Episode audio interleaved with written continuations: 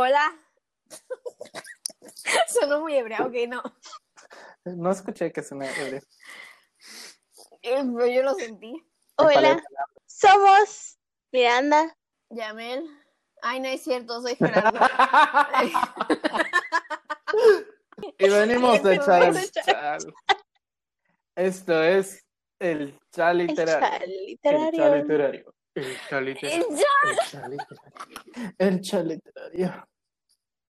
Ni una medicina voy a tomar para mi cumpleaños. Yo te voy a dar 10 Me voy a mamar. Mámate hasta que te ahogues en alcohol. Me voy a ahogar en alcohol. Si me voy a morir ebria.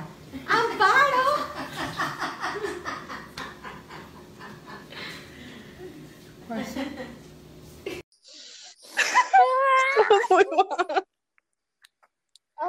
Hola, bienvenidos una vez más a este, este episodio del chal, porque Ya es el séptimo. siempre hay. Siempre hay. Y como, es el séptimo, dice- sexto. sí, sí, como decíamos, este, hay un, es el séptimo episodio, ¿no? Ya el séptimo. Ya es Séptimo. el séptimo. Llevamos 14, 15 semanas en esto, ¿no? Como 20. Llevamos, llevamos, Llevamos toda la llevamos más. pandemia en esta chingadera. Llevamos tenemos cerveza. bastante de la pandemia en esta chingadera. El pero- 17 terminó la ley seca. ¿Sí, no? ¿O antes? Sí. ¿Terminó antes? No, terminó, o sea, Sí. la ley seca se fue a la chingada el primero de septiembre. Llamamos 20 días. Ándale. Sí, yo para el 15 compré mi, compré mi 12 pack. Mm, Yo no compré el que madre está para el 15. frutos ahora. No, yo, Yo dije, pequé sí. de covidiota. Pero no fue mi culpa. Es que ya eran vacaciones que estaban programadas para mayo, pero pues como en mayo todo estaba cerrado. Y el dinero no está para regalarse, amigos. Ujú. Pues sí. Pues o te ibas ahorita o perdías el dinero. pues y me robé un, no un Six, y, y no fueron dos Six, me faltaron dos cervezas para robarme dos Six del, del hotel. Bueno, te robaste un 10 pack. Me robé ¿No? un 10 pack del hotel. Ah, Sí. Bendito sea la persona a la que se le ocurrió esta idea. ¿Qué idea? ¿Mamarnos? Sí, ¿A quién se nos ocurrió? ¿A ti, no? no, ¿A mí? creo que sí. Tú dijiste algo de Drunk History y después Jera dijo, hay que grabar un... Voy a buscarlo Un- en el, un en el rock Whats. En el No, es que no fue en el WhatsApp. No, no fue en el WhatsApp, fue, fue, fue, fue No, en el sí. episodio anterior cuando estábamos hablando de qué pex, de qué hablar y así. Digamos que es una idea. Estoy muy ebria, ¿qué pedo? Eh, digamos que es una idea colectiva. Ay, pues, Porque la verdad es que no quiero, no quiero tener la responsabilidad de esa idea. No, la neta sí. Todo fue mi idea. Fue cuento No, fue una idea mía, ya tírame la Fue de Sí, no, yo compré. Ay, no, Mm, mañana que revise ¿quién mi mamá la- Cuando se le ocurra revisar a mi mamá las cervezas y diga, ¿por qué faltan cuatro cervezas, hermano? Ay, no lo wea. sé, mamá, no me grites. Ay, mamá, se evaporaron. Mamá, estoy en clase, por favor. Por favor, no estés gritando. ¿Sabes cuándo, ¿Sabes cuándo sé que ya estoy ebria? Se me entumen los cachetes, güey. Traigo los cachetes. A mí me pasa cuando estoy drogada. No Se me entume la cara. eso. Ya sabes, la siento como, como plasticosa, como que todo, todo lo que pasa en mi cara, lo siento porque es como si fuera una materia lisa. Yo siento que puedo masticar mi cachete y no me va a pasar nada. ¿Quién va a dar la introducción? Gerardo, Eh, Gerardo con ¿cómo el se- acento. Quiero Bueno, como ya está más que entendido, pues nos sentamos a beber, a desahogar nuestras penas, porque entre todas las cosas que callamos, o más bien no callamos los literatos, está el tema de Todos la somos una tesis. bola de borrachos. Está el tema de la tesis. Ah, la tesis también. O sea, o sea, cosa- Concéntrate, hija. Bueno, nos dimos, nos dimos a, nos dimos cuenta que hay dos cosas que caracterizan, caracterizan a los universitarios. Una es la tesis y otra es el alcohol. Y decidimos combinarlos el día de hoy. Muy mala idea, por cierto, pero Uh. Si Drunk History pudo hacerlo, nosotros también. A huevo. de hecho, mi intervención va a ser como eso, más o menos. Entonces, el día de hoy tenemos una ASMR de Gerardo echándole corazón. No, todavía no era licor, le Y- estaba quitando el hielo. ah, bueno, bueno. Déjale ese sonido. Sí. Y, y pues como el día de mañana, ah, bueno, el día de mañana de la grabación, o sea, no sé qué día vaya a salir, la verdad, no estoy, no estoy muy sobria como para sacar cuentas, pero El 24. Oh. no, Ah, no, entonces hasta la siguiente semana. hasta la siguiente Entonces semana. es el Sí, 30. es cada 15 30. días. 30. Bueno, el día, el día 27. 30, Salimos en el día- quincena. Uh, Wow. Oye, ya va a ser Spooky. Halloween, así que de una vez, Happy Halloween, ya empezó la season de Halloween. Guay, La Spooky empezó yo season. ya estoy haciendo Jesús. mi playlist navideña, la verdad. Ah, yo también. Ay, espera, espera, espera. Entonces, como, ajá, bueno, estamos grabando un día antes del inicio de nuestras clases, o sea, de Yamel y de mías, porque Gerardo ya no toma clases, pues ya se graduó. Pero Yamel y yo entramos a clase mañana a las ocho y cuarto de la mañana y decidimos mamarnos un día, una noche antes. Y aquí estamos. Y qué mejor que hablar de nuestras tesis, eh, porque mañana empiezan y mañana nos van a empezar a pedir cuentas acerca de ellas. Bueno, para mí el martes. ¿Tú cuándo tienes? ¿A ti cuándo Lunes. Lunes. Entonces a mí también me lo va a Y pedir. bueno. Ya, ya, puse mi calendario. Me descargué una no, aplicación no, de calendarios y me descargué una aplicación de postis en el celular. Entonces ya puse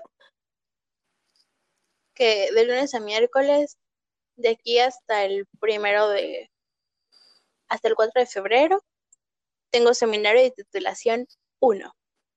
De 12.30 No, de 12 a 1:30. titulación. Uno, ya son niñas grandes, Dios Sí. mío. Ya no niñas grandes, no me quiero graduar. Ya me empezaron a preguntar de qué voy a trabajar y no quiero contestar. Ay, mira, no lo vas a saber de aquí a tres años. Sí, ya me preguntaron y yo, ¿sabes qué contesté? Pues ¿Ya pagaste pandemia. tus impuestos? Cambiamos de tema. Porque no vamos a andar hablando de cosas tristes.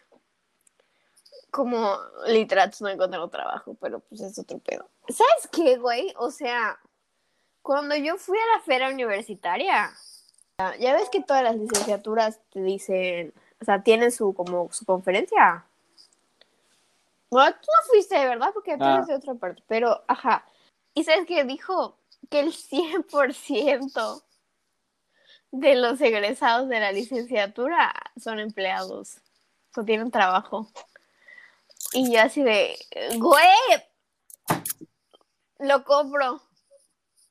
Y me mintió, güey. Nos mintió de una manera descarada a todos los pendejos Ya volví. ese año en la licenciatura. Ay. Pues nada. Aquí estoy. Después de puta como cinco años que tomé esa, esa, esa. Bueno, Sí. vamos a hablar de nuestras tesis. ¿Quién comienza? Gerardo, porque es que Espera, se no, va a estoy lo, no estoy suficientemente ebrio para hablar de eso. Dame dos minutos. Sí me antoja ir por otra cerveza, pero luego como explico que ya no hay cuatro cervezas, cinco cervezas en el refri. Bueno, pa. Yo, empiezo. estoy muy ebria. Bueno, Miri, porque No, está más espera, ya, ya, ya, ya. ¿Empiezas? Em, Ok, ¿quién es? No sé quién quiere. Chin champu. Ay, están. Ah, Gerardo. Bueno, A mí me gusta mucho la tesis de Gerardo. Desde perdió. que me dijo en la cafetería, tengo que entregar el, el- el protocolo y tal maestro está detrás de mí, estoy muy estresado, ya no puedo seguir con esto. Y así, tú puedes, tú Claro. puedes, tú puedes, no te preocupes. Sí pudo. bueno, este, re- relativamente sí se pudo, ya pude. Para ser honestos, este, y querido escucha, no deberías estar escuchando esto y quieres saber qué pedo. Escoger tu tema de tesis es fácil hasta que estás en el año o en el punto en que tienes que escoger tema de tesis. O cuando ya acabaste tu tesis y dices, ah, pude hacer esta, esta chingadera en lugar de esto. O pude hacer tal cosa en lugar de esto. Un estudio con base en esto en lugar de esto. Y, y, y bueno, ¿qué te puedo decir? Este, al final vas a escoger una, una pendejada, una chingadera, podrás hasta cambiar hasta cuatro veces de tu tema, no lo sé, Yes. pero en resumidas cuentas, e- es un pedo.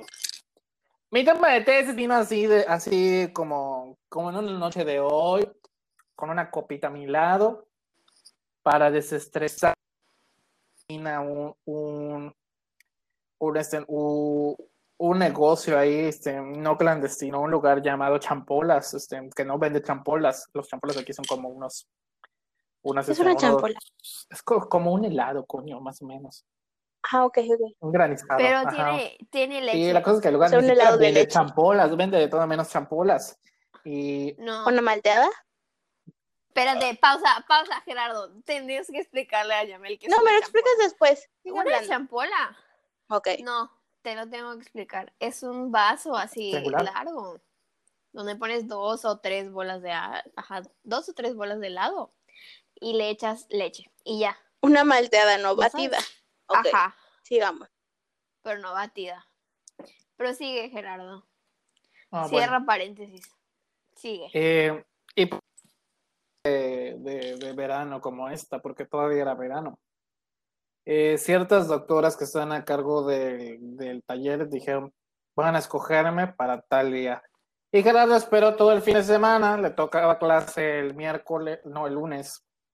Y domingo a la noche estaba ahí pensando como estúpido delante de la computadora. Pero lo primero que pensé fue de que, güey, así que se supone que te abre puertas y te va muy bien y todo esto. La tesis, ¿en dónde te puede abrir puertas? ¿O cómo? ¿Qué puedes hacer que sea tan relevante? Y entre pláticas de, de la escuela, recuerdo en primer año que, por ejemplo, una amiga que está por allá, hola Maritere, no es cierto, andaba, de repente sacaba temas con su, en aquel entonces, novio, de escritores locales de ellos y también que Yucatán. Bueno, entonces Marita también es de Yucatán, entonces, bueno, ya me entendieron la idea. Y la cosa es de que, güey, este, Ah, bueno. bueno, chequemos una obra de Cheers. salud. Cheers. La cosa es de que, que agarro, y- eh, que agarro y que digo frente a mi computadora, güey, ¿quieres hablar de un escritor de Cozumel? Pero cabrón, o sea, ¿hay escritores en Cozumel? Dije, sí, sí hay, vi una columna una vez de una persona que es de Cozumel, sí, sí hay. Una, un proyecto editorial, que, un proyecto de, de concurso de cuentos que hacían, sí hay, ¿no? Y me puse a googlear literatura de Cozumel. Tendría. No había ni madres. Nada. Y yo de que, güey, es que no hay un catálogo ni un sistema, no hay ningún nada que, un algoritmo de, de- de escritores ni nada que me, que me lance. Dije, ¿y si lo haces tú? ¿Y si lo haces tú, güey? Ah, sí, sí podemos, chingamos de la literatura de Cozumel. Entonces, Don Y dije- y dije, a la verga. sí. este, porque recordé la tesis de tesis de fulano, sotano y. Nuestra asesora. es de literatura de, de tal lugar, ¿no? Y nuestra asesora también en su doctorado, pero estoy hablando del doctorado, hizo de la literatura Yucatán. Y recuerdo que, que nos dio el librito así para que chequeamos y que nadie leyó. Em, Ok, pausa. Nuestra asesora es una investigadora maravillosa. Digo nuestra Ah. asesora, mi hijera, porque Miri, no compartimos asesora con Miri, porque Miri tiene asesor, pero ajá, nuestra asesora es una investigadora chingoncísima. Y literal, o sea, ella empezó a estudiar el Caribe cuando la literatura caribeña era así como de, güey, ¿por qué estudias la literatura caribeña? No existe. Claro que existe. Y además, de que es. ella... Ay, perdóname. Continúa. Pero ya dijiste, ya, ya dijiste Cozumel, ya lo spoileaste tú. Sí, sí, sí, sí, sí. Me fue el pedo. El punto es Salud. que nuestra asesora siempre tiene mucho esta idea de que, bueno, el detalle está en que el Caribe no son solo Puerto Rico y Cuba, Ujú. ¿ok? El Caribe son demasiados espacios. Y Cancún. Cancún. Ah, sí, Cancún. Eh, de hecho, Ah. es muy tonto que digas que Cancún es Caribe, pero Cozumel no. No mami. Sigamos. Exacto. El punto es ¿Quién dijo que Cozumel no era Caribe? O sea, muchas personas no lo consideran como Caribe. Ay, su Chingados puta quesos, La neta verdad. sí. ¿Por O sea, pendejos. sus piriches. El punto es que nuestra, nuestra asesora es tan salir chingona los piratas, porque puta. La cosa es que nuestra que asesora es una salió chingona. con la idea de el Caribe continental, que no está solo en las islas caribeñas. Wait, es idea Sino de la... que- Es el Caribe continental. la teoría del Caribe continental. Sí. Claro que sí. Señora chingona, ¿De Hemos verdad? estado que todo el tiempo con una gran persona en cuanto a cuestiones teóricas y lo hemos desaprovechado muy cabronamente. Yo también. Pues no me avisa, no. ¿Qué ¿cómo chingados te va a Ella lo avisar? Ella lo dice, ella todo, porque te duermes Sí. en las clases, cabrona.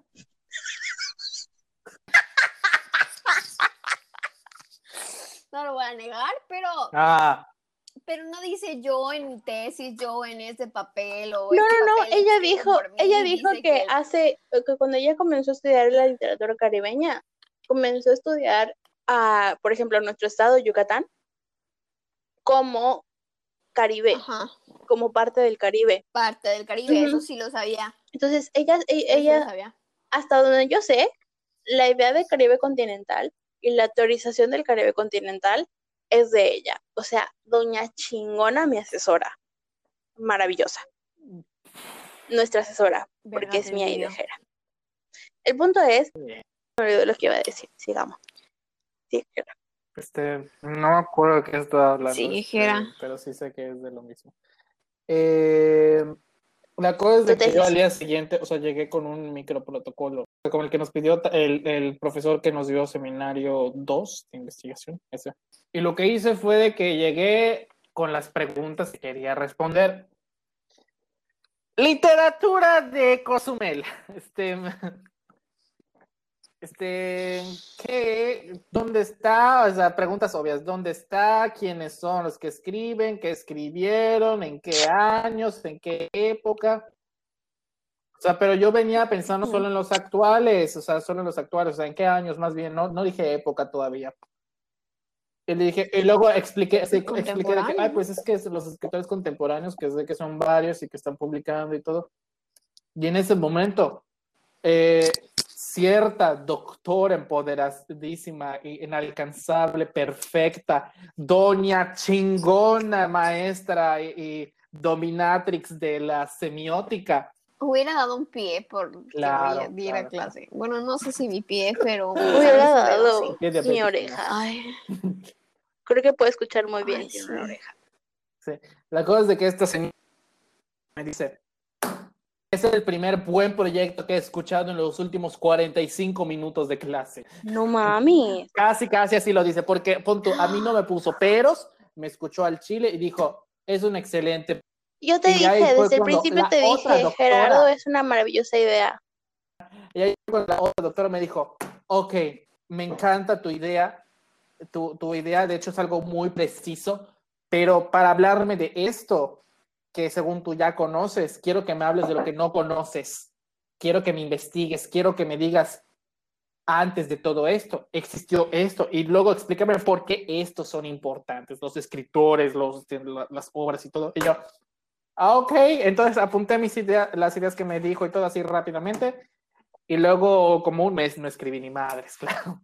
Entonces, ya fue cuando yo Ay, dije, tú este. ¿qué, de- qué- qué pedo, no? O sea, ¿qué pedo, Gerardo? Este, eh, tienen razón, o sea, pero güey, conoces la historia de tu isla, del lugar de donde vienes, porque tienen razón, o sea, ¿cómo vas a hablar y, y hablar de, este, por ejemplo, si alguien está haciendo representaciones de tu isla, si no conoces todo lo que podría estar representado en esta, en esta cosa, en esta literatura?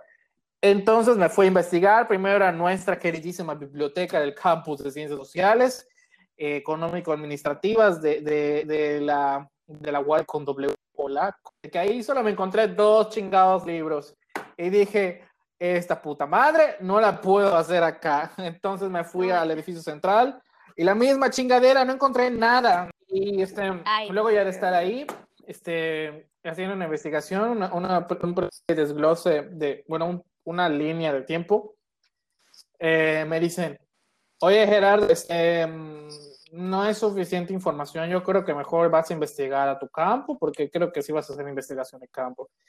Entonces fui este, empecé a idear dónde puedo encontrar esto. Y dije, ah, en el Museo de la Isla, eh, existe todavía un cronista de la ciudad, está vivo, este, este, puedo ir a visitarlo, sacar una cita. Y bueno, en aquel 2018 eh, hubo un concierto de Imagine Dragons. Fui a Monterrey, aproveché el viaje de regreso para desahogarme y todo, y, y así. Y estuve una semana ahí buscando. En esa semana, pues hice esto.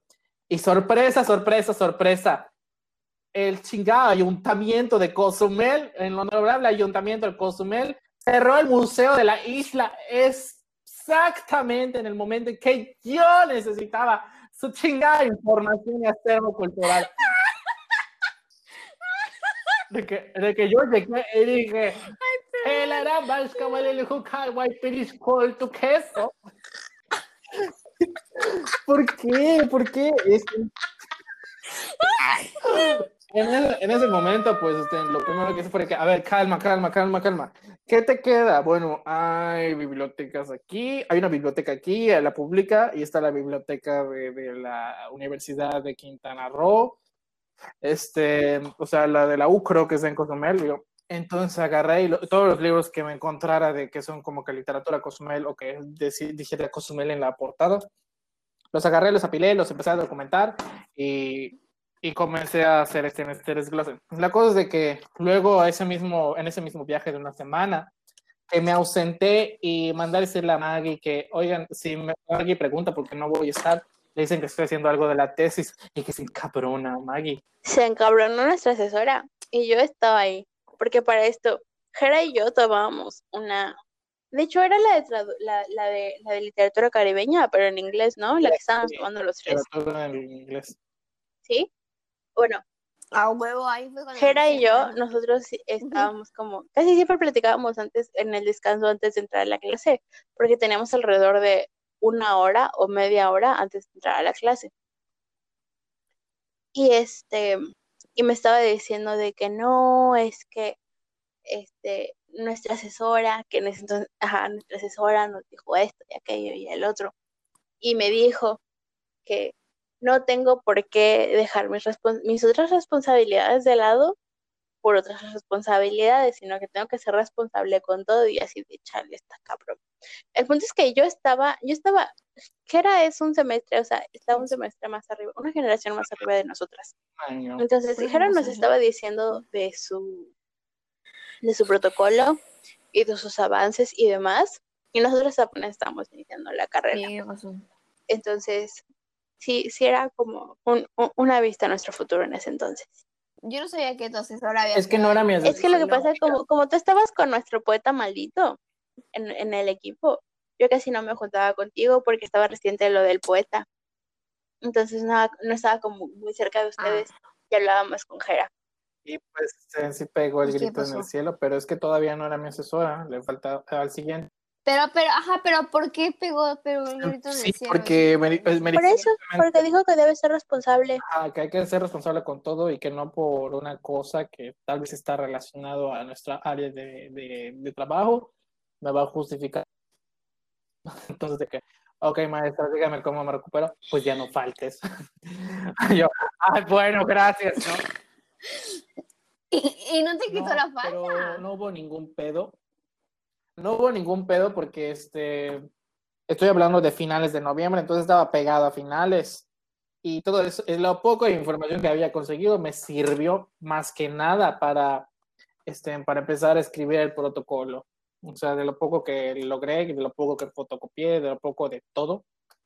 mi protocolo fue una tontería. Con, las entrevistas que hice con este cronista de la ciudad, me sirvió, pero mira, al sol de hoy, o sea, hubieron cosas que se me olvidaron casi al final y que luego, ah. escuchando todo mi material, dije, al momento esto me servía y lo escribí en putizas para la versión final, que es de 150 páginas, em, de, un límite que estaba establecido en 60 para, para, para nuestras tesis. Sí, te chingaron a su madre porque, porque se entiende. Yo voy a entregar. No, pero mira, en mi generación, en mi generación se estuvo cabrón. Tengo 14. Bueno, tengo pues mira, las 12, primeras 10 12 páginas son sin que, contar la bibliografía, porque la bibliografía son como dos y media páginas. Entonces tengo 11. Ahorita te voy a contar mis miserias. Oigan, pausa. Espérate, ahorita te voy a contar mis va- miserias. Deja pausa, voy por Ok. háblete algo. No, termina de Es contar y que luego vas ya por me quedé sin vida. Pues, La cosa es de que, Yo o sea, que para sí. terminar la introducción de cómo, cómo hice el proyecto, eh, guay, no me quedo me quedé. La cosa es de que me sirvió muchísimo, no, una chingada entrevista, me sirvió para armar todo un pedo así enorme. Y, y pues ahí va que todo el tiempo, como lo mío fue un, res- al final terminó siendo un rescate cultural, este, y La una universidad no dio recopilación. ni un solo peso para las. Para Ay, las gracias por recordármelo, me, ya me, me acabo de enchilar ahora. Sí, me acuerdo mucho de esa conversación. La universidad no dio ni un chingado peso para, para, para todas las investigaciones de campo. No, para nada. Es que ¿Qué? Es que, güey, o sea, mira, para nosotros Ya no, sabes, está, no la está burocracia entendido, no está entendido ni está dentro de nuestro campo el trabajo de campo. O sea, no tienen consideración el trabajo de campo, que eso son los antropólogos, que son los historiadores. ¡Ah! Entonces, una vez me peleé con mi novio no, por no eso. nos dieron nada, Ya no, no me dieron ni un chingado peso. Cuando la facultad de, de, de ingeniería dijo de, pues si no pueden, dense de baja, amigos. Y les caímos todos los de ciencias sociales y todos los de ingeniería y dijeron, es que ustedes no entienden. Y yo así de, ay, cariño, ¿cómo te digo que si las, hasta los de comunicación te cayeron? Es porque ellos lo entienden y tú no, pinche pendejo. Así es. Deja de hablar de ese tu privilegio, por favor. La universidad no me dio ni un, ni un peso. Mis ¿Qué? papás este, pagaron cada chingado viaje. La Entonces, la misógina que me puso 89 en una clase de género donde todos eran una bola de inútiles misóginos. Estuvo muy denso esa clase. Ay. Y bueno, o sea, entre viajes y viajes encontré información. Y poco a poco hice esta, este recopilado, claro, agarrando un chingo de historia. Necesito estar más ebrio para hablar de la historia de, literaria de Cozumel, pero no sé si nos dé tiempo si quieren escucharlo con todo el humor. Ok, ve por hielo y yo sigo con mi. Así que voy a ceder el micrófono a Yamel. Hola, ¿qué tal? Yo hablo. Inicialmente, mi tesis iba a ser sobre el Nagarro. Y yo estaba con la idea, con, con mi maravillosa idea en mi ignorancia, de hacer una tesis de por qué la obra de Elena Garro era una maravilla y por qué no debieron ignorarla. Pero en la primera o segunda clase de seminario de investigación 1, la profesora que nos, la investigadora, la doctora que nos estaba dando esta clase, me dijo, muy chido tu comentario, pero no puedes hacerlo porque es muy grande, tienes que delimitarlo.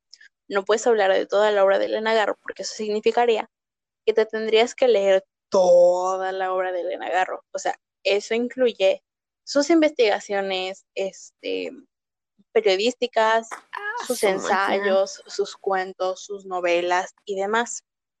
Esto me pasó porque leímos, eh, ¿cómo se llamaba este libro?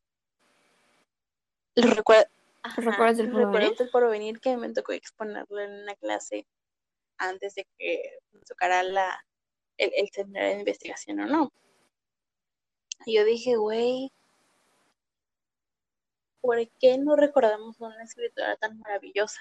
Que en realidad la recuperación de la biblioteca de, abro paréntesis, cuando dices biblioteca de tal autor, es como toda la obra que, que este autor, autora, autore, ha escrito. Entonces, la biblioteca de esta autora, eh, la recuperación de la biblioteca de esta autora, como que ha estado en la agenda literaria durante los últimos, digamos, máximo 10 años por ahí. Pero literal, esa señora estuvo en la, la generación de medio siglo e incluso antes.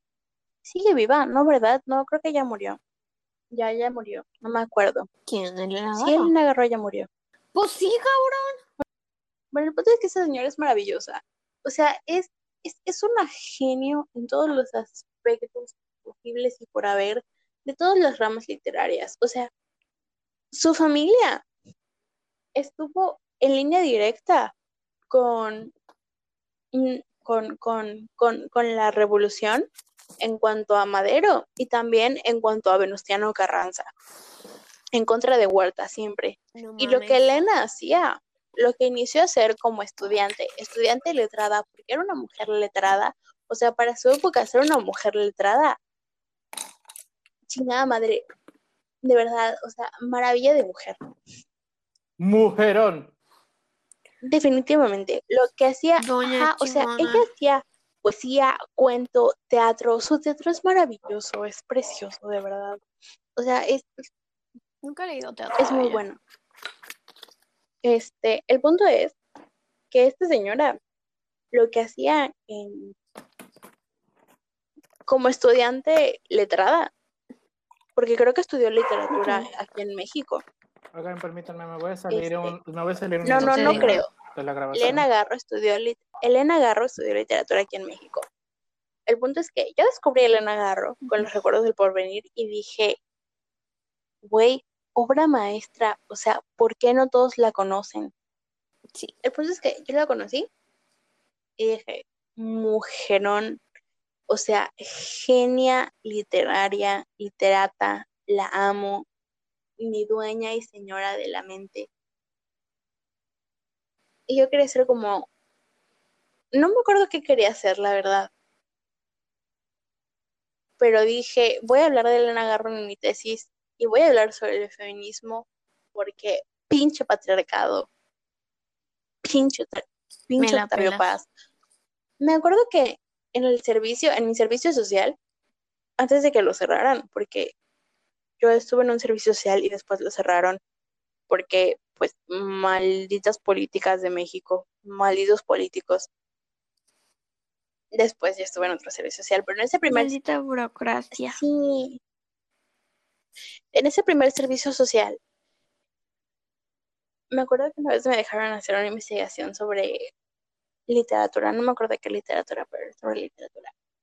Y tenía que leer un libro donde estaban como que los escritores mexicanos, para buscar escritoras mexicanas, porque las escritoras mexicanas han sido silenciadas e ignoradas por décadas. O sea, Guadalupe Amor sería una maravillosa poeta maldita, pero nadie la pinche recuerda, hijos de su chingada madre. El punto es, debía hacer una investigación sobre, sobre escritoras mexicanas. De hecho, antes de que cerraran, yo estaba haciendo esa investigación y este, entonces eran escritoras, o sea, narradoras, ya sabes, en cuanto a cuento y prosa, también poetas y dramaturgas, y también este, artistas plásticas.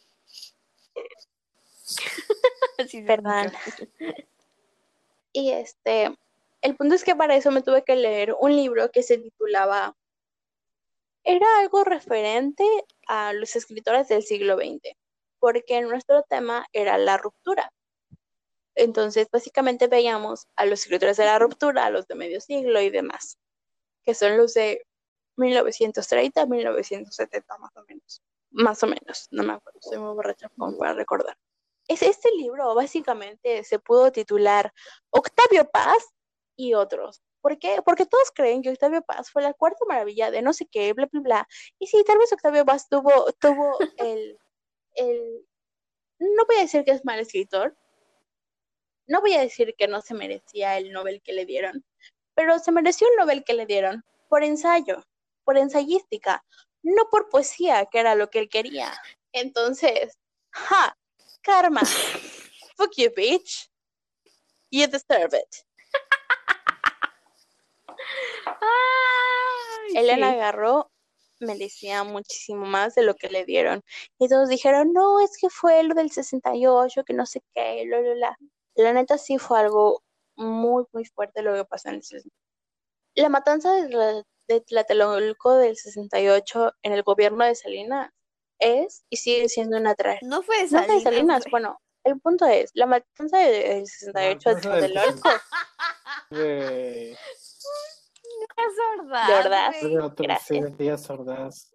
la, mat- la matanza de Tlatelolco del 68 de Ordaz fue y sigue siendo una realidad en México, desgraciadamente. Y todos dijeron que Elena Garro se puso a favor de, del gobierno y demás, y etcétera. De hecho, creo que sacó como una columna en un este en un periódico diciendo que, que escritores tal, tal y tal que estaban en contra del gobierno eran como unos chairos. En términos de nuestra contemporaneidad, ¿ok? Y se supone que según por eso, no me ven, pero estoy haciendo comillas, la vetaron de la literatura latinoamericana, mexicana y demás. Pero claro que no es cierto. O sea, ¿cuándo han visto que un escritor machista eh, en, pros del en pro del gobierno y demás lo cancelen? Jamás. Fue culpa de su pinche esposo, ex esposo, que no podía soportar, que no podía soportar que él Garro tuviera más talento en su dedo meñique de lo que él tenía en todo su pinche cuerpo. Entonces, la idea principal de mi tesis era como que recuperar toda esa obra de Elena Garro y tenerla ahí al pie. Pero ese mismo semestre, ay, esperen, pueden ponerle pausa, tengo que hacer pipí. Ahorita vengo. Yo también tengo que hacer pipí. Ahorita venimos. Esténse tranquilos, no pasa nada. Nos vemos en la siguiente mitad del episodio. Dado que este tema se extendió bastante, dividiremos en dos partes el Están escuchando ustedes la primera parte. Nos veremos más adelante.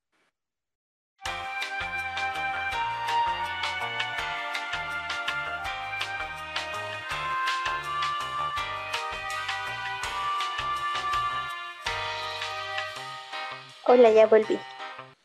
Oye, ese timing. Ayer. Bueno. Ah, Seguimos. El punto es que pinche misoginia interiorizada de nuestro país. Porque. Interiorizada, you sure? Bueno, exteriorizada también, pero pues no se quieren dar cuenta. El punto es que, pues, a Amelia la agarró literal, la ignoraron. Normalizada, sí, definitivamente. That's right. A esto lo llamamos heteronormatividad, que es parte de el sistema patriarcal de nuestra sociedad. Sociedad como mundo, porque sigue existiendo. Incluso aunque Europa, Asia y África, bueno, África la verdad no sé, entonces voy a saltar a África, no porque diga que no importan, sino porque en realidad no sé, entonces no voy a hablar sobre algo que no sé siguen teniendo esta heteronormatividad patriarcal, donde la mujer sigue oprimida. Aunque mi psicóloga me diga que siempre pongo a la mujer en una posición de víctima, discúlpeme señora, pero todo este sistema social en el que vivimos, la mujer es una víctima, la mujer siempre es la opresora, pinche sistema sexogénero. Ahora sí que, como Dani dijo, oprimida. el sistema, eh, eh, la oprimida. Perdón, la, oprimida, claro que sí. La oprimida. Cortes y pegas eso, por favor. Como Dani una vez me dijo en un tuit, el sistema sexogénero como el perreo, hasta abajo y hasta el suelo, porque no lo vamos a seguir soportando. Entonces, mi tesis era hablar sobre, sobre Elena Garro. Y en teoría literaria, Elena agarró lo que hace, porque la teoría literaria es patriarcal, 100% patriarcal. Tú en, el lenguaje, o sea, somos literatos, sabemos lo importante que es el lenguaje. Entonces, en el lenguaje jamás, jamás es, pones así como de, este personaje femenino o este no sé qué, todo se maneja por el masculino, pinche sistema patriarcal. ¿Ok? Entonces, lo que Elena agarró hace es agarrar esta teoría literaria desde el el denominativo o masculino en nuestro español y convertirlo en sus heroínas literarias. No heroínas, sino sus personajes literarios femeninos, que son las protagonistas de sus historias, al menos dentro de los retos del porvenir. Yo en ese entonces no sabía lo que era una este, delimitación. Ya después nuestra profesora, la doctora que nos estaba dando seminario de, investigación 1, ya me dijo, necesitas delimitarlo, y yo sí de, ok. I will do it, thank you. Exactamente. Como citar. Nos lanzaron, ahí dijeron, delimita. uh". Delimita yo este sistema de, de citación que está hecho para otro tipo de profesión, porque a huevo lo tienes que hacer. Sí. O la pa- Para la tesis, para la tesis es muy importante delimitar tu tema. Sigamos. Y este, yo quería hablar sobre cómo Elena agarró dentro de su literatura, ahorita ya sé que específicamente hablando de los recuerdos del porvenir, tomaba esta teoría literaria escrita desde el patriarcado y la hacía suya. Y en los personajes femeninos existía esta teoría literaria y se representaba. Y era una manera más de, pues, de representarnos como mujeres, como mexicana, como, como personas existentes dentro de todo este sistema sexogénero. Y me encantaba mi tema.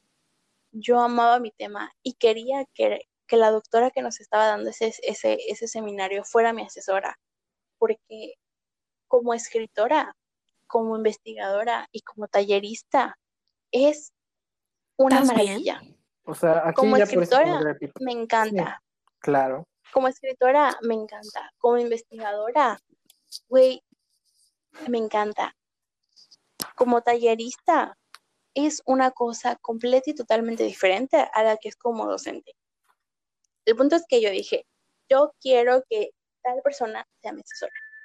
Y vamos a hablar de Elena Garro, y vamos a hablar sobre el género, y vamos a hablar sobre todo lo que es Elena Garro. Y a Elena Garro jamás la van a volver a olvidar en su vida, porque de eso yo me encargo, hijos de la chingada. Pero Ay, qué bonito. teníamos una clase también que era sobre literatura caribeña. Y en esa clase de literatura caribeña me topé con una escritora, autora dominicana, residente ahorita en República, en, en Puerto Rico, llamada Rita Indiana, con su novela Hecho en Saturno. La montra. Uy, La Montra. No tengo idea de por qué le dicen así, pero la montra. Yo tampoco. El punto es que esta escritora me compró, me dijo, ven conmigo, y yo le dije, claro que sí. Bueno.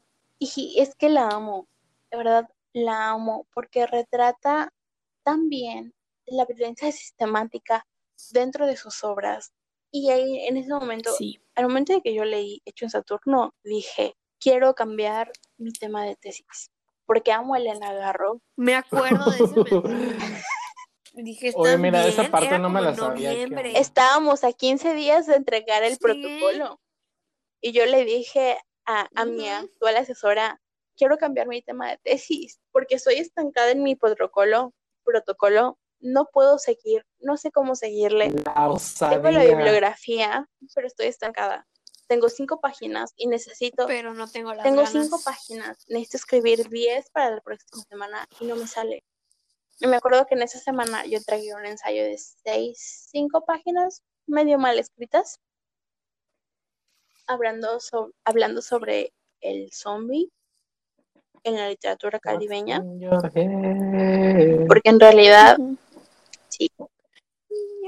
Someday, eh, eh. Continúa, continúa, perdón. Ajá. Y este, el detalle con el zombie en el Caribe es que es una práctica vudú que viene desde el África, porque pues toda Europa se encargó de traer esclavos a esta parte del continente americano en las islas y a esclavizarlos. Pero el hecho de que los esclavizaran no les impidió seguir con sus costumbres asiáticas o africanas, porque existen los afrodescendientes y los asiáticos des- descendientes, no sé cómo se diga exactamente. Asiáticos descendientes. Creo que sí. Ok, lo dejamos así. Tiene sentido. Y este, Yes.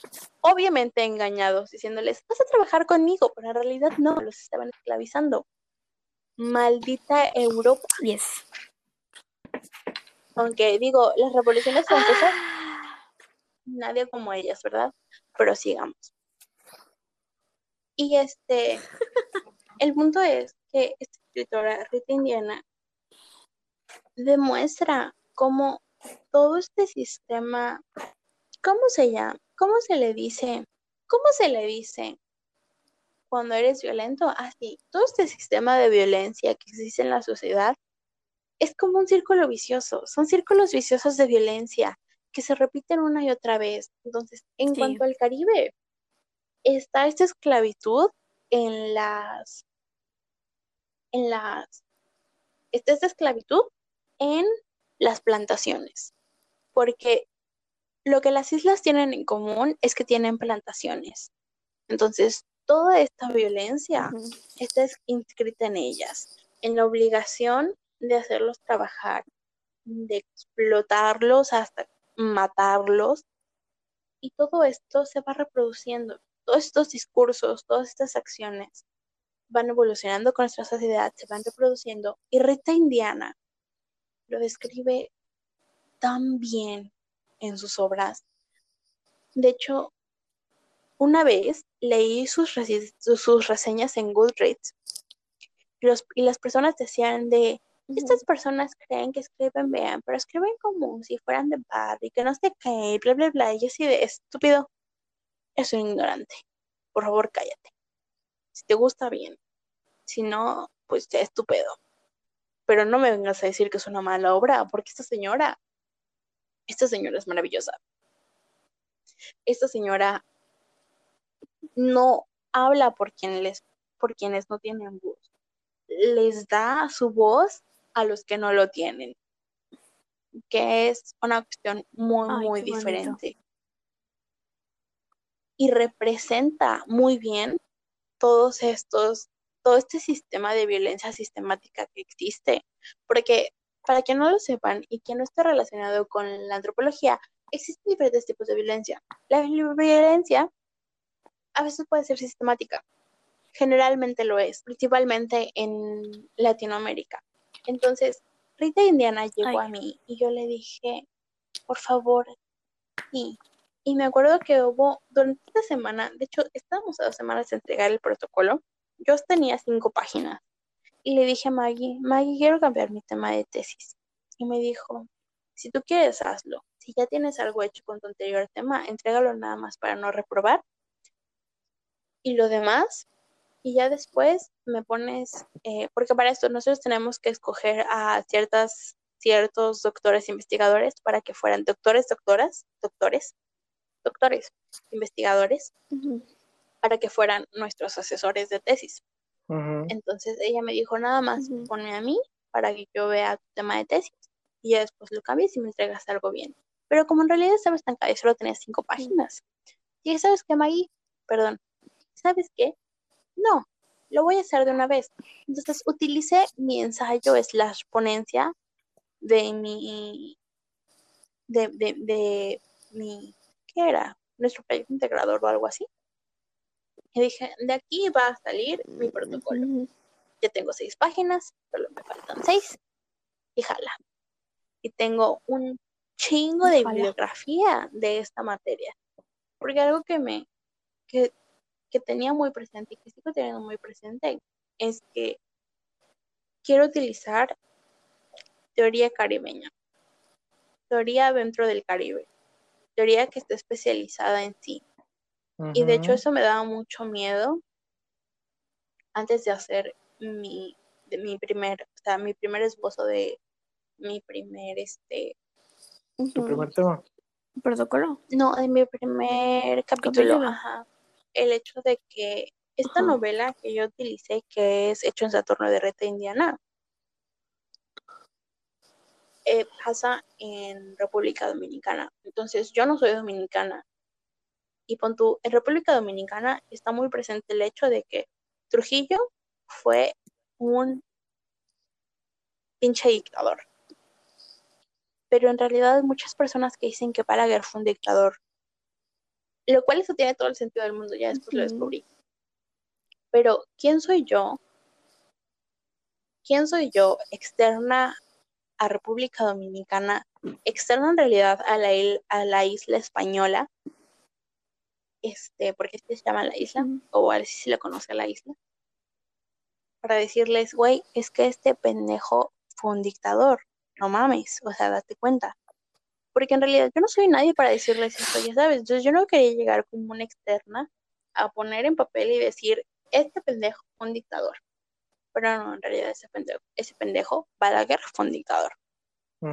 Entonces toda esta violencia sistemática que viene, que viene desde la, desde la esclavitud hasta las primeras, este, como que toda esta política, según democrática, no deben proceder haciendo comillas, Este,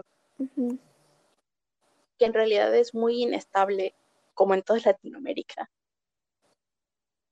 viene desde, desde, desde la época de la de que Europa se quiso adueñar del continente americano. Y todas estas, todos estos discursos de discriminación, de odio, de racismo y demás van evolucionando en cuanto a nuestros días, en cuanto a nuestra sociedad está, y se van quebrando. Entonces, Rita Indiana lo que hace en, en sus novelas, porque son diferentes novelas, las representa muy bien. Es que estos discursos siguen vigentes. Hay personas que se siguen muriendo de hambre, hay personas que siguen sufriendo de racismo a pesar de que existen en el mismo ámbito en cuanto a espacios y en cuanto a lugares, perdón, en cuanto a espacios y en cuanto a temporalidades que son tan válidas como los, en México los, conocer- los conoceríamos como huachicas, pero existen en toda Latinoamérica, incluyendo el Caribe, y son esta representación blanca, heteronormada, patriarcal de lo que se supone que debería ser. Y todo esto recae en un sistema sistemático, en un sistema sistemático, en un sistema sistemático de violencia, valga la redundancia, vale madres, vale pito todo. ¿Por qué? Porque estamos podridos, estamos podridos de nuestra concepción. Entonces, eso es mi tesis. Y estamos ebrios también. Sí. Por eso también vale pito. Tal vez en otro día valga menos. Y ya me decida buscar algo porque. Mi tesis es muy buena, Y así. ebria o sobria. Yo estoy consciente. Si nadie me lo dice, yo me lo digo a O mí sea, solita. sí, pero, Mira, anda, te toca Vientos. hablar de tu desventura. pero no está. Fue puta puta. también. Algo iba yo a decir sobre la tesis de Yamel, no me acuerdo. Ya se me bajó un poco la A ver, por otra no chela. tanto. Entonces, a ver qué es. A ver, que revise mi mamá la nevera y faltan cuatro chelas, cinco chelas. ¿Cómo le explico? Vale, madre, madres, madre, te las repongo. Pues nada. Se apurar, no hay pedo. Ay, el peor es que como son a servicio de domicilio, no puedo ir a buscarlas y meterlas así nada más, ¿ya ¿sabes? Me estoy cayendo, estoy desparramada como agua mala. Ay, ay. Me Bueno, dijeron para el eso. setero, yo estaría enamorada de ti. Puede estar enamorada de mí con toda confianza, gracias. pero pues no te voy a corresponder. No importa. De na- tengo a Tony. Falta ese, de- falta ese De detalle. todas formas tengo a Tony, que quiero, quiero aclarar, Tony jamás ha sido mi segunda opción. Siempre estaba de primero, me encanta, lo amo. Mm, Solo te gusta coquetear, que es La entendible. neta sí, lo disfruto muchísimo. Bueno, Be careful. Ay, la historia de mi tesis. Yo no tenía idea de que iba a ser. Y sigue sin tenerla, alguien perdido en la carrera. para ser honestos. Es nada, spoiler, coño. no Bueno, bueno. Si hay alguien perdida en mi, por lo menos en mi generación, en las otras no sé, porque estoy perdida. Pero si hay alguien perdida en la generación, mira, soy yo. Pues que Sin embargo, todo comenzó una noche que se me ocurrió. Entró una chava, estábamos en primer semestre, y entró una chava de séptimo semestre. ¿Sí? Entró, bueno, entró esta muchacha al salón y dijo que había una plática de Laura Zavala en el Dante. ¿Ya saben? En el, en el Ajá. Centro Cultural Dante. y que fuéramos. Y yo dije, bueno, ok. Y fuimos, pero ajá, ya sabes, polluelas de primer semestre que no teníamos idea de ni puta madre. Éramos unas pavitas. No teníamos idea de nada. O sea, no teníamos idea ahorita de nada, Era pero en peor. esa época menos. Claro. Estaba, estaba duro. Y no contra el muro. Y fuimos, ¿no? Y este señor, acuérdense que yo para cuando entré a la universidad ya llevaba como dos o tres años sin leer nada. Entonces, Sí. entré a su plática. Sí, ya llevaba rato sin leer. ya llevaba rato sin leer nada. Y pues no tenía expectativas de nada. Así que yo entré así normal a su plática. El centro se llenó. Ni idea, ya sabes. El señor conectó su compu y empezó a dar un tema de algo que se llama minificción. Recuerden ese término. Tiene muchos nombres, pero. Ay, qué rico. Ya me está abriendo una cerveza. Ese señor empieza a hablar de una madre que se llama minificción, de la cual yo jamás en mi perra vida. En tu vida de perra o en tu perra vida. Porque en, en las dos. Este. Ay, no. Porque en episodios pasados recordarán que yo soy mi propio, yo soy mi propio sensei en esto de la literatura. Todos. Entonces, Confirmo. entonces nadie me dijo, nadie me dijo, ay, necesito otra cerveza, estoy, ya estoy quedando ¿Me puedo sobria. hacer cerveza? Este, Mira, así No, como no, que no, no, quiere no, la cosa, no. te acercas al refri, la sacas y corres a tu cuarto. pero bueno, bueno, bueno. El chiste es que este, me estaba hablando de minificción y yo ahí dije, wow, y minificción, y Nauro Zavala, y minificción, y nos puso varios ejemplos, nos explicó qué era, en qué consiste su relación con el cuento. Minificción y minicuento son otro, es otro nombre que se le da. Y yo dije, ahora, de hecho, era, era una plática no tanto de minificción, sino de cuento y relato cuento clásico, cuento moderno y cuento posmoderno y la chingadera, ¿no? Yo, o sea, en mi mero mole, jamás en mi vida había estado tan contenta en una conferencia. Y entre una de esas minificciones, la que me llamó la atención, pues obviamente es la de Ah, sí. Monterroso, la del dinosaurio. El señor de la Si no la saben, pues el don verga de la ficción. No es su papá, no lo dio, él no le dio, ya una vez que empecé a investigar, pues él no le dio vida a la minificción, pero fue de los primeros que, di- o sea, que hicieron que una minificción fuera muy famosa.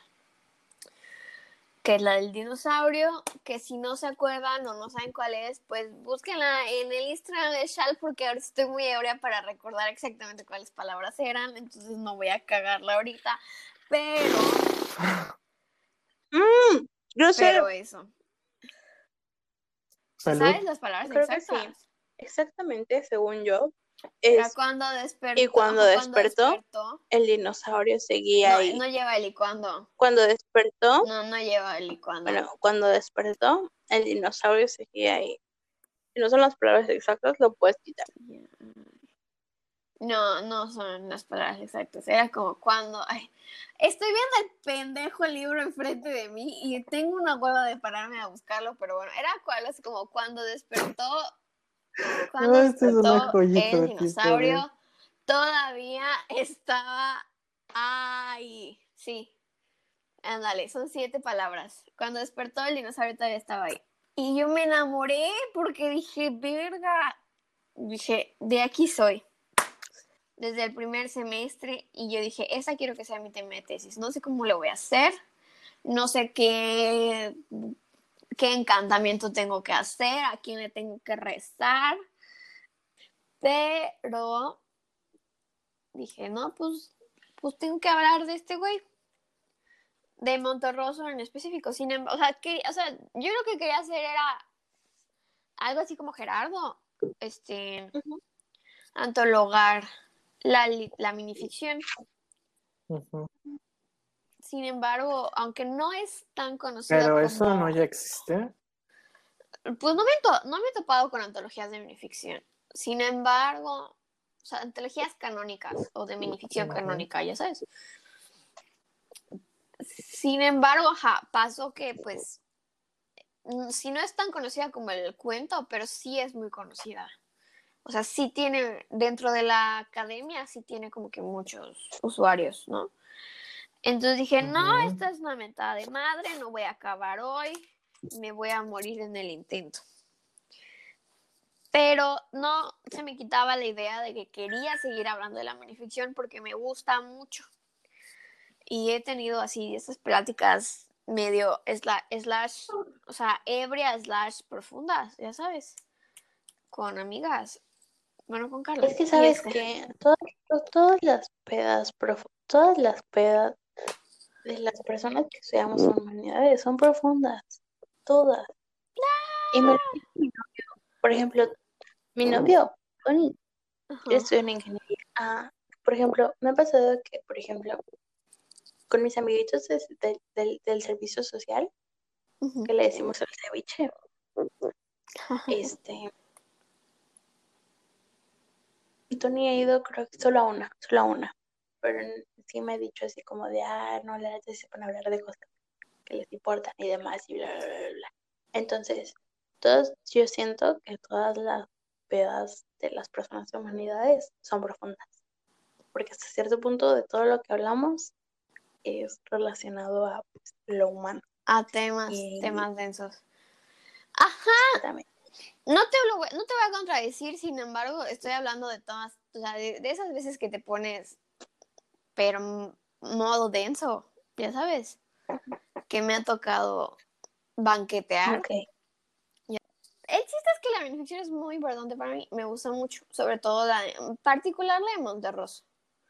Hay Ujú. minificciones que no me gustan, hay otras cosas. Y yo ya me acordé de lo que quería hacer principalmente, aparte de antologar. Quería como dar mi propuesta de, de la minificción, o sea, más bien, qué es una minificción y qué no es una minificción. O sea, que quería dar mi propuesta, ¿no? Doña Chingona quería venir a decir qué era y qué no era, ¿no? Güey, tú eres, tú, tú eres doña chingona. Ay, muchas gracias. Y Yamel, ¿dónde estás? No te veo. tipo, de hecho, la misma doctora que Es que estoy diciendo habló contigo. Ay, muchas gracias. Entonces, La mi- Ajá, la- de hecho, la misma doctora que habló con Yamel y le dijo, tienes que delimitar tu tema. Ella fue la misma que me dijo, tienes que hablar de lo que es y lo que no es una minificción, aunque hables de lo que quieras hablar de tu tema mientras tengas minificción. Y dije, ah, pues órale, va. Pero, pues me hacía falta esa otra parte que complementara mi tesis y la delimitara. Entonces me puse a pensar y me senté en mi sillón de pensar, como las pistas de Blue. Y Pensar, pensar, pensar, pensando la es por donde se empieza a lograr hacerlo Hacerlo bien. bien. amaba las pistas de. Blue. Por eso salí San Perrita. Claro que sí. Y el chiste es que, ajá, dije, bueno, si hay algo en mi vida que me caracteriza, no porque sea, sino porque me gusta mucho, es el humor. No porque sea chistosa, sino porque me gusta mucho reírme. Y yo dije, a huevo. Y como que no sabía cómo delimitarlo. O sea, no sabía, delimi- no, no sabía cómo delimitarlo y no sabía exactamente con quién hablar. Pero pues ahí este profesor buena onda. Pues tengo un poco más de confianza, ¿no? Como para ir a hablar con él. Y en efecto, fui. O sea, le mandé un mensaje y le dije, profe, tengo este problema, necesito ir a hablar con usted. Y un viernes que yo no tenía clase en la facultad para nada, o sea, no tenía ni por qué ir, pero me dijo, vente a verme. Me dejó esperando fuera de su puto cubículo como una hora o más, hora y media. Ay, pobrecito. Suena, suena algo que le haría. Sí, pero cuando por fin entré, sí hablamos como dos horas del tema de tesis y de otras cosas, ¿no? Y pues nada, o sea, le dije, tengo estos temas, o sea, tengo como que, o sea, sé que quiero hablar de mi ficción, pero no sé qué quiero hacer, o sea, hay varias como que opciones, ¿no? Y le dije, me gustaría hablar del humor, pero no tengo idea de nada del humor porque nunca hemos exactamente hablado del humor como tema, tal cual, la, hemos visto medio ri, o sea, hemos visto risa, hemos visto, o sea, muy brevemente, y hemos visto temas, que, o sea, y hemos visto literatura que habla del humor, pero no hemos visto de la teoría del humor. El chiste es que el güey me dijo, pues órale va, y yo, ¿esto qué significa? Y pues nada, que órale va. Y me puse, y eso fue mi tema. Y la procrastiné mucho tiempo, porque, en, o sea, el humor es, hasta donde yo, hasta donde yo he estado investigando, es, es un tema que entre más le por lo menos para mí, porque estoy pendeja, pero ¿Sabes qué? Claro, no en claro. general, la literatura y las humanidades, entre más les buscas, más dudas te salen. Y creo que es algo Ay, que sí. nos decía una de nuestras maestras en primer semestre de háganse preguntas de todo, cuestionense todo y demás. Y es que Ajá. neta, luego te sale natural, o sea, te sale algo y dices, güey, pero esto, esto no es esto que... Y esto no es una representación de este sistema que intento no seguir este perpetuando. Pasa. Y más, o sea, yo tenía, Acabo de mandar un mensaje al grupo de nuestro salón ebria. a mí ya se me dio bajo, pero bueno. Y este, o sea, yo dije, Ah. de curiosidad, o sea, de cómo se formó, por, o sea, qué es, por qué, de dónde viene, cuáles son los conceptos, ya sabes, y- o sea, más como problemas históricos, ¿no? Preguntas históricas. Pero es un concepto que, de hecho, o sea, en, las... No tengo ni puta madre de la tesis, les voy a ser honestas, tengo seis páginas contando la de las referencias. Y este... No traigo mis lentes, no veo nada, así que... ajá. El chiste es que... ¿En qué me quedé? Eso de grabar ebrios no nos está saliendo bien, güey. Por eso es el título de intentamos hacer esto y salió mal. No nos salió muy bien. Y este... Y que no sabías lo que estabas haciendo, pero. Y ahí te cortaste. Ahí me corté. Bueno, el chiste es que no sabía yo nada que estaba haciendo. Y mis preguntas eran, o sea, entre más buscaba yo como que respuestas, más preguntas me salían y mis respuestas nunca fueron, o sea, no se contestaban. O sea, yo no, hasta la fecha, no tengo una definición de humor que pueda ser precisa o única. O sea, ¿Existirá? O sea, ¿existirá realmente una definición precisa para todo lo que vivimos? Entonces pero no te, puedes, no te desgastes pero, pensando no, pero hay, hay conceptos que puedes definir, o sea, el feminismo, ya sabes, Ok. o movimientos, o sea, el Caribe, ya sabes, Qué es violencia, qué es el Caribe, qué es, no sé, identidad, qué es, todas esas cosas, las puedes llegar a definir, tienen muchas, tienen Creo muchas que la base de la violencia es la discriminación y la opresión. Bueno, pero ya tienes ahí dos palabras que lo sintetizan. Mi problema con toda la universidad es que yo necesito, es- suena a un SMR ahí muy cabrón, pero bueno, yo necesito como que sintite- sintetizar las cosas en las menos palabras posibles, ya sabes, así como el mínimo común Ujú. múltiplo, pero con palabras, ¿no? Y conceptos. Chale, te la debo. Estudio Ajá. literatura. Como cuando ibas dividiendo las fracciones hasta que era la fracción más pequeña. ¿No te No me pasa. Bueno, No. Es que Ah. estuve Me muy sacaron de la prepa por reprobar. Sí, Pero es- son sí. traumas de la primaria. Son traumas de la primaria. Ah, Entonces, ajá, yo necesito, necesito ir achicando mis conceptos, hacerlos un poco más sintetizados, no sé, ya sabes. Y no hay como dos o tres palabras que describan el humor, tal cual. Pero ¿sabes qué podrías hacer? Utilizar esa problemática como parte Y- de tu investigación. Ajá, y eso es, eso es lo que terminé haciendo, o sea, terminé escribiendo en seis páginas, que de hecho está a la mitad del capítulo o menos. Envíamelas, te las reviso. Dale. No porque yo sepa, sino Pero para, pa' que ver si sí está bien, o sea, qué puedo con la síntesis y así. Dale. Y entonces, en, o sea, fueron seis páginas que escribí, cinco páginas que escribí diciendo no hay una definición de humor, no existe, nadie ha querido definirla. Nadie ha podido definir tal cual. Ha dicho esto es humor, o sea, ha dicho esto no es humor. El humor tiene ciertas características.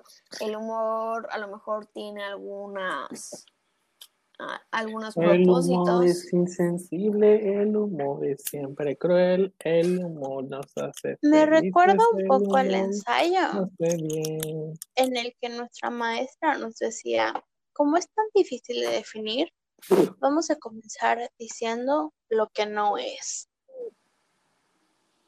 Mm, Nunca me lo aplicaron. No me lo explicaron, Claro pero que tiene sí, sentido. En la mis- Estábamos todos en la misma clase. Pero no me acuerdo, güey. Ok. Pero tiene sentido porque dije, bueno, voy a empezar a decir. De hecho, algo así tengo, o sea, de que, ya sabes, Es Y una pues- diosa entonces. muchas gracias, ay, qué amable. Estas, y esta, fl- y esta rosa. Y, este, y pues nada, eso es como que hasta ahorita lo que tengo. Entonces, ¿qué es lo que voy a hacer con el resto de mi tesis? En, en, en resumen, en síntesis, voy a ver cómo el humor forma parte, no, más bien, cómo, cómo Monterrosa utiliza el humor en su minificción para dar a entender varias cosas, ¿no? O sea, cómo lo utiliza, en qué se ve, cómo se refleja, Como crítica, como crítica social, más que nada. me encanta. Thank you. Si fuera un libro, yo lo compraría 20 veces. Ah, te regalo una Bueno, copia. no. Bueno, te, co- sea, te cobro las una veces, las veces, las veces que mi economía me lo permitiera. Bueno, Porque primero que nada, la academia te va a pedir como, como seis o siete o hasta ocho copias para distribuir en las, en las, en, en las bibliotecas y así. ¿Y por qué Y tus necesitas ambas? Que porque una va a la biblioteca, otra va a control escolar, otra para tu asesor y otra para tus sinodales y otra para ti. Ay, no, yo para qué quiero esa porquería. De la copia, la copia de tu tesis. No, no, no, qué hueva, no, gracias. No quiero tener absolutamente nada más que ver con esa pinche madre. Ah, no, yo Yo sí. sí, estoy Yo muy emocionada. O sea, algo, algo que queremos dejar muy en claro y que queremos mencionar y que queríamos mencionar desde el momento en el que pensamos en realizar este proyecto que es el podcast del chat literario es el por qué las tesis son importantes. ¿Ok? Ah, sí. Y queremos dejar en claro que ser investigador en México, a pesar de que todo la el gobierno del país. le da, la- claro que sí, la ingratitud del país le da la pinche espalda a los investigadores, que somos Más- quienes nos partimos la madre para que todo lo demás funcione.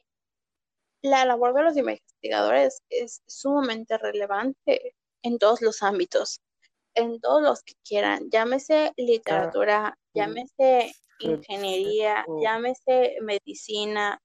Y, y quiero dejar muy en claro este, este, este, este ejemplo, porque mi ex mejor amiga era QFB y ella siempre decía que todos los médicos siempre se llevaban como que el crédito por todo, por todas las investigaciones que hacían los de QFB y decían tal médico descubrió esto, pero en realidad no. O sea, eran los químico-farmacobiólicos, que creo que lo estoy diciendo bien, Farmacobiólogos. Biólogos. sino biólogos, perdón.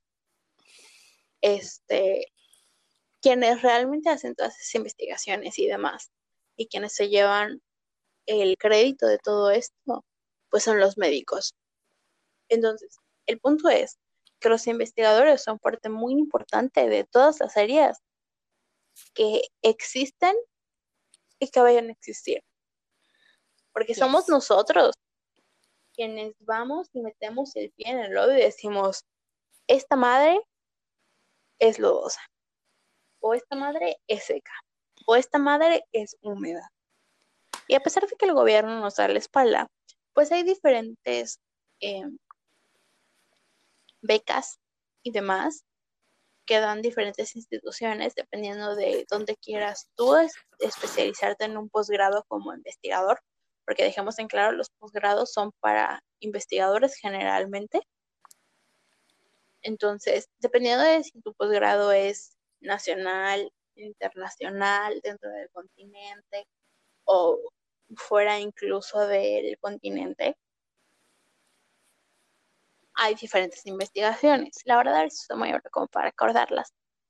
Pero existen estas. Entonces, tu tesis, por mucho flojera que te dé, es una herramienta muy importante que te va a servir adelante Así como mero. profesionista. Can I get an amen up here? Entonces, sí, de Amen. verdad, claro que sí. Si tienen la oportunidad de hacer tesis, háganla. Bueno, ¿qué, qué consejos tienen para los que están es- haciendo o van a hacer tesis, Gerardo? Cuando tus profesores te digan que delimites el tema, no seas como mis compañeros civiles y de derecho pendejos de mi clase de género, que dicen, no, es que este tema ya está delimitado. Claro que no, estúpido. Estúpide. Estúpide. Sí, sí, sí, sí, sí. sí. Si te dicen que tienes que delimitar el tema, es porque tienes que delimitar el tema. Dije concierto, pendejo. Cállate, escucha, aprende, sé una pinche esponja. Ya después sé un filtro. Mm. Voy por una cerveza. Bueno, córrele, Mi consejo está un poco más elaborado. dale. Eh, en caso, pues saben como que es un estudio cultural, es de otro tipo de estudio. Al final de cuentas lo que hice. Eh, mi consejo es que lo medites bien, sí. Lo medites muy, muy bien y hagas algo que con lo cual te sientas comprometido y también con lo que sientas que no te puedes hartar, aunque al final de cuentas la labor de hacer una tesis es extremadamente hartante y devastadora para tu vida emocional y tu salud en general. Yo de hecho subí eh, en total cansada. 25 kilos desde que empecé la tesis, Y Eh, empezamos a ir a terapia. que no he bajado y que también este, fui, terminé yendo a terapia y todo esto. Eh, o sea, piénsalo bien, piensa bien tu tema. Pero recuerda, si todavía vas a hacer este eh, maestría y doctorado, relájate. O sea, mucho claro, porque al final de cuentas esto es importante, va a ser tu primera tesis. Pero relájate. Al final de cuentas, eh, o sea, la parte de investigación va a ser la más jodona. Cuando ya de repente te sientes y tengas tu montaña de aquí de fuentes, este, de nivel y todo, y empiezas a tomar es forma y empiezas a hacer unas 25 páginas de pura caca, pero al final de cuentas 25 páginas es la cosa más gratificante del mundo. Te lo prometo. Yes. Así No hay es. una cosa más preciosa que llegar al final, Confirmo. escribir tu conclusión y los agradecimientos. Ay, wow. Te lo- a ti- a ti te doy como, Ay, como testimonio gratificante y hermoso de hacer la tesis para los agradecimientos y ver que al final de cuentas sí, sí hay una red de le puedes agradecer todo lo que has hecho, todo lo que vas avanzando y si hay a quienes de repente no puedes agradecer y puedes hacérselo saber, eh, pero pero ajá, es, es algo muy bonito, no le tengas miedo, o sea, sí ahorita estábamos como que colapsando recordando todas esas crisis, pero el trabajo de un tesista es algo muy hermoso, muy honrado y de alguna forma es una huellita, una piedrita en este camino, en este empedrado que, que alguien más va a recorrer. Digo, este, de las primeras cosas que haces eh, cuando escoges un tema es checar si alguien más no ha escrito o hablado de ello. Sí. Entonces, este, esa per- una personita, al igual que tú, Yo pensó en tales ideas y dijo, no, sabes que voy a hacerlo yo y voy a dejar esta piedrita porque no sé necesite una, un letrero o qué será para dirigirse hacia el mismo lugar que yo y continuar lo mismo que yo estaba haciendo. O sea, piensa en eso, piensa en que alguien más va a venir, que alguien más va a decir, puedo hacer un estudio a partir de esto, puedo destruir el estudio que, que hiciste, pero, pero piensa en, el futuro, no le tengas miedo. Ese es mi consejo, no le tengas miedo a la tesis. Muerde mucho y todo, pero no te hace sangrar. No te arranca el brazo, no mucho. Tenle respeto. Yo creo que lo que podría aconsejar es, uno, no es por meterte presión ni estrés ni nada, pero yo creo que si vas a, si decides hacer una tesis, empieza a buscar tu tema desde lo más antes posible. Yo lo empecé a buscar desde primer año y aún así tuve problemas. Sin embargo, he, vi- he visto cómo tengo, o sea, he vi, vi compañeros que empezaron a buscarlo desde quinto año, o sea, como que una semana antes. Llegaron al seminario pensando que en el seminario iban a descubrir el tema, cuando en seminario nos pidieron ya el tema. Entonces, tuvieron muchas crisis en eso. Yo te aconsejo que busques tu tema lo más antes posible. Pues yo, des- yo decidí. Busques algo que que- te interese. Y, y, ajá, segundo, busca algo que te interese. O sea, algo, si algo nos aconsejaron a nosotros fue, busca un tema que te guste tanto que puedas casarte con él durante dos años mínimo y que no te Sí. hartes de él. Y de preferencia que no sea como que tu tema favorito porque después de dos años no vas a querer volverlo a ver. Aquí estoy yo. Entonces, De hecho, sí, nos los dijeron, nos los dijeron en Sí. seminario de investigación. ¿no? Sí. Y yo personalmente esto como fue como que la piedra que yo me, o sea, como que el consejo que me tuve que dar es no no necesitas poner la piedra más grande de la pared, o sea, es una tesis de licenciatura apenas. Exacto.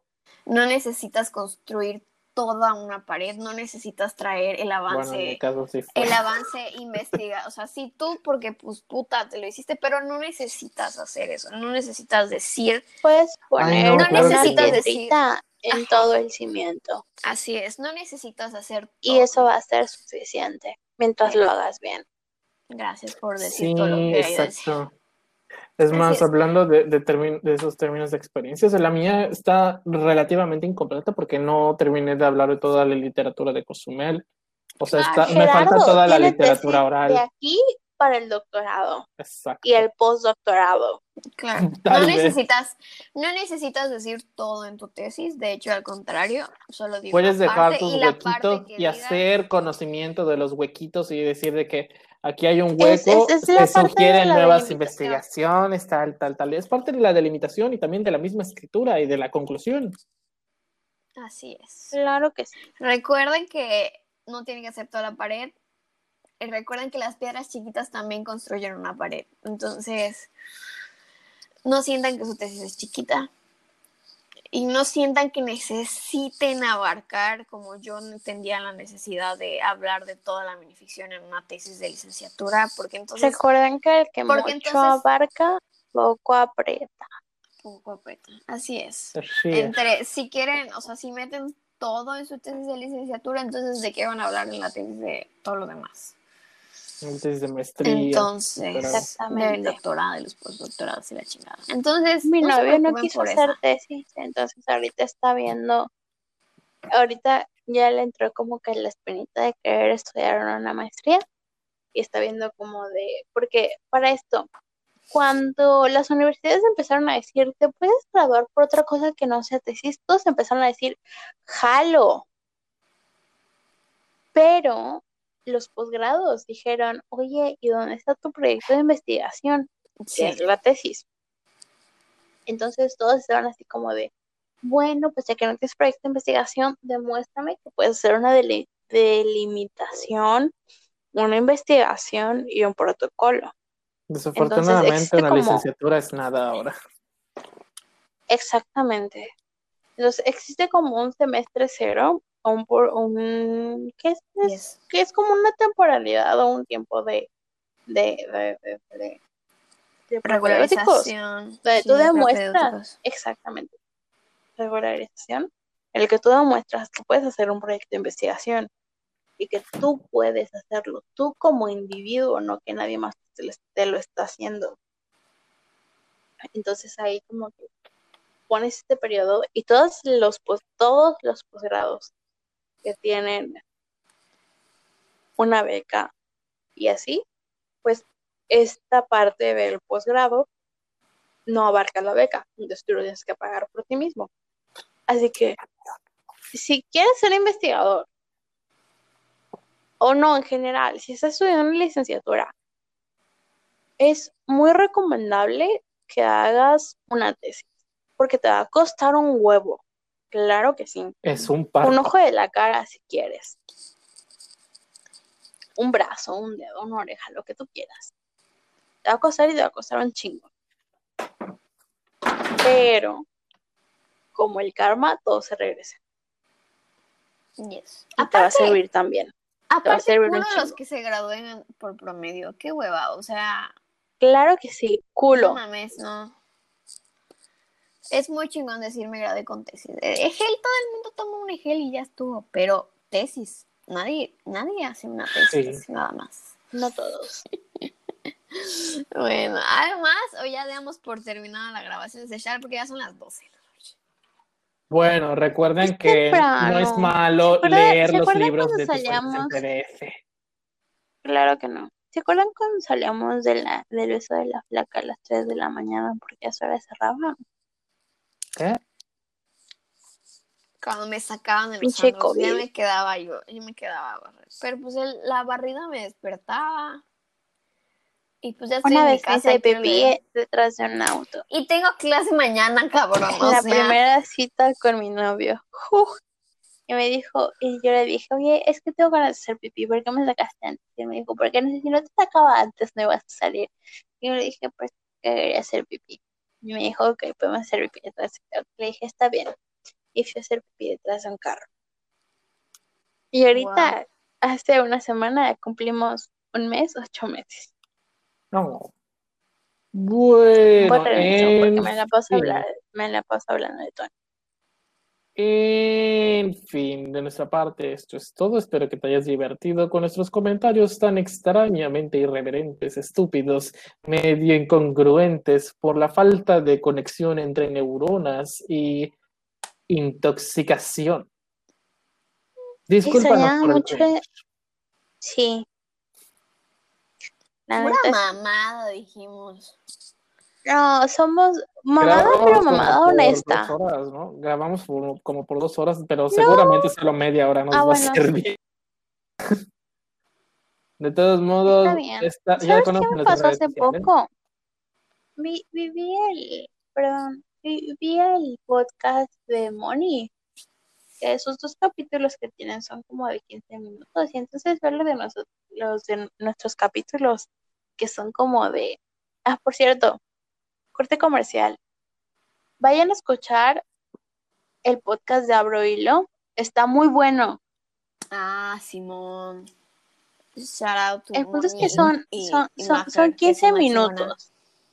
Claro que sí, son 15 minutos, pero son 15 minutos muy chidos. Entonces nos escuchan a nosotros y es como de chale. Y Chanfles. hablamos una hora 40 minutos. Ajá. Pero ni pez. Bueno, ya conocen nuestras redes sociales, nos puedes seguir en Instagram como arroba el chaliterario con una L.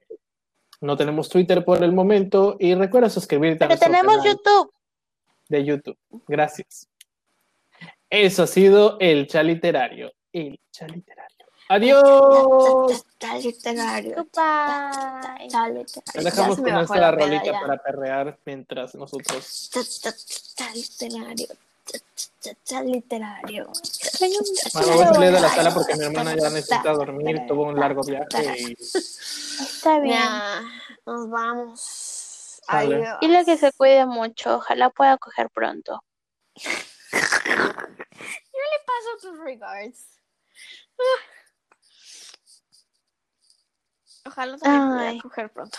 Ya se salió Gerardo. Bueno. Espérame, no escucho a Jera.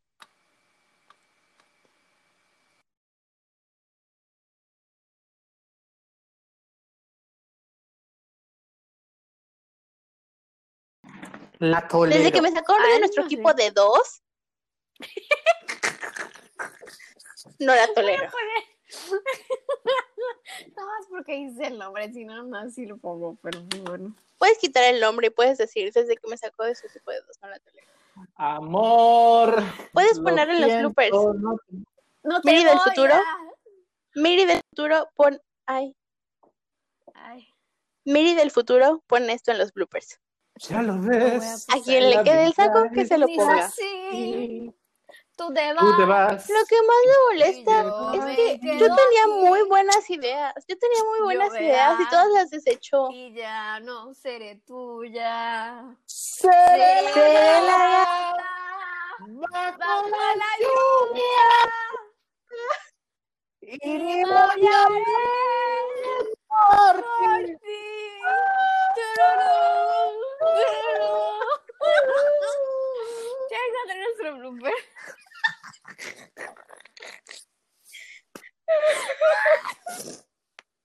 Ya estoy ebria.